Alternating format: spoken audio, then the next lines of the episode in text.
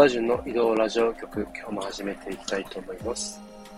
えー、昨日はですね、久しぶりに子供たちと一緒に、えー、ちょっと大きめの公園に遊びに行きました。でですね、一応、まあ、あの、梅さんの方のですね、両親も、えー、一緒に、えー、子供の方を見てくれたので、えー、比較的、こう、いつもに比べると、えー、負担は少なかったんですけれども、えさすがにですね、以前試したことあるんですけど、一人で三人の子供を、えー、見ながら公園に行こうっていう風になるとですね、なかなかハードなんですね。えー、ただでさえ目は二つしかついてないのに、えー、えー、三人分ちょっと、えー、ハグしなきゃいけないので、特に一番下なんかだとまだ2歳半過ぎぐらいなんで、まあ、なんかあるといけないんでね、まあ気をつけているんですけれども、その中、えー、まあ、えー、梅さんの、えー、両親のおかげで、比較的こう、まあ一人につき一人ずつ、えー、親がついくことで、え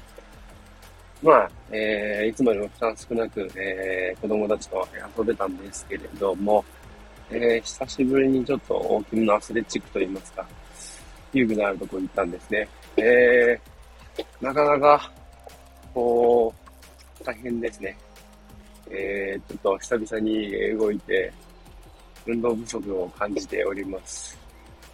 若干ですね、えー、筋肉痛と言いますか、一部そういうとこもあるので、まあ、ちょっとまた改めて運動もうちょっと頑張らなきゃいかなきゃいけないなと、えー、思いました。えー、さて、今日はですね、えー、え、1年間で、えー、転職によって、えー、10キロ、えー、体重が増減したっていうことについて、えー、お話ししていきたいと思います。えー、今はですね、僕自身、えー、大型トラックの運転手やってるんですけれど、えー、その前はですね、えー、宅配をやっていたんですね。で、えー、宅配の1個前がまた、えー、運送会社だったんですけれど、えー、運送会社っていうとですね、結構運転する時間が長くて、で、どうしても、まあ、何かとこう、なんていうんですかね、泊まれる、えー、コンビニとかが、こう、そうそうあったりするとは限らないんで、えー、いつも多めにコンビニで寄った時に買い物とかしてたせいでですね、どうしてもこう、食べ物があるとついついこう、口に入れてしまって、で、座ってばっかなんで、まあ、太りがちっていうのもあるんですけど、で、それもあってですね、えー、まあ、結構、えー、前の運送会社の時は、そんなに体重もあったんですね。だいたい80キロぐらいあったんですね。で、それが、えー、突然のその転職によって、えー、宅配やってたんですけれど、えー、10キロ痩せました。特に最初の1ヶ月では7キロ、8キロぐらい体重が落ちましたね。えー、でなんでこんなに落ちたかっていうとですね、まあ、当然こう運動量がこうめちゃくちゃ増えたっていうのが一番の理由なんですけれど、あのー、まあ、荷物を、えー、持って、えー、行きますけど、まあ、当然重い荷物もありますし、まあ、当然軽い荷物もあるんですけど、まあでも荷物のこう大きさとか重さっていうよりは、こう、僕が担当したコース、エリアが、えー、集合住宅がめちゃくちゃ多かったんですね。で、結構ですね、あの、県営住宅みたいなところとかもたくさんありまして、で、結構そこが荷物多かったりするんですね。で、エレベーターがあるところだといいんですけど、結構エレベーターがついてない5階建てとかもあって、で、そんな中こう、1日に何回も階段を上がったり、降りたりっていうのを繰り返して、で、本当にしんどいと、お米20キロとか30キロ5階まで運ぶ。で、持ってった先で、えー、不在、あ、持ち戻りっていう、そんなパターンも結構あってですね。で、夏っていうのもあって、まあ、相当にこう、まあ、それが一番の要因にやったんかなと思いますね。で、本当に忙しい時期だと、もうお昼ご飯も食べる暇もないっていう日もあったんで、まあ、動く上に食べない。まあ一応水分は補給してましたけど、そんなのもあって、めちゃくちゃこう、細くなりましたね、一時期。あのー、ズボンも数サイズぐらいダウンしたんですかね。なんで、まあ、正直ちょっと嬉しかったんですけど、ただ、まあ、その、こ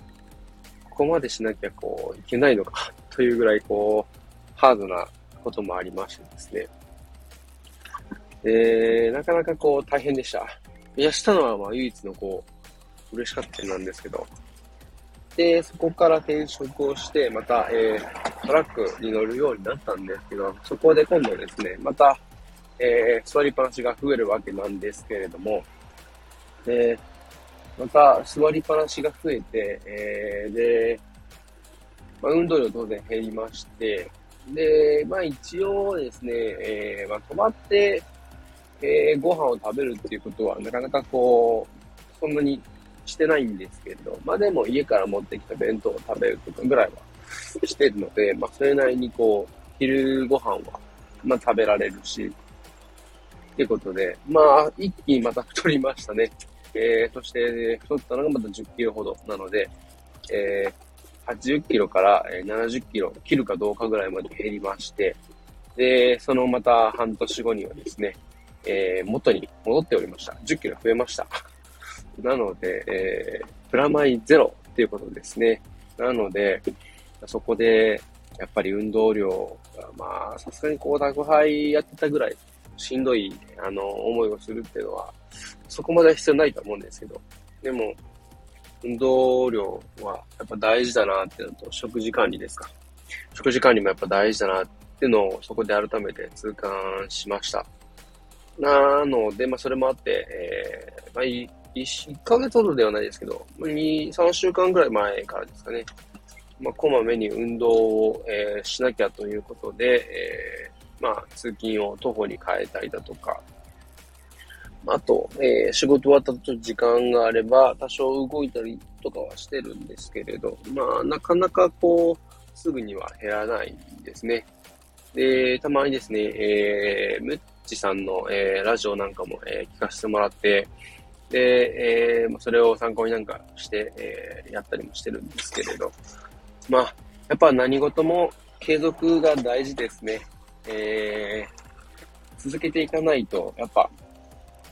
結果が出ていかないんで、えー、今日、えー、めちゃくちゃ筋トレしたから、えー、明日、もうめちゃめちゃムキムキになってるかっていうと、そうじゃないんで、あ毎日のちょっとずつの積み重ねで、ちょっとずつ、こう、まあ、時間が経つにつれて結果が出ていくってことなんで、なんで、えー、まあ、一番こう、何が言いたいかっていうと、えー、今日はですね、えー、まあ、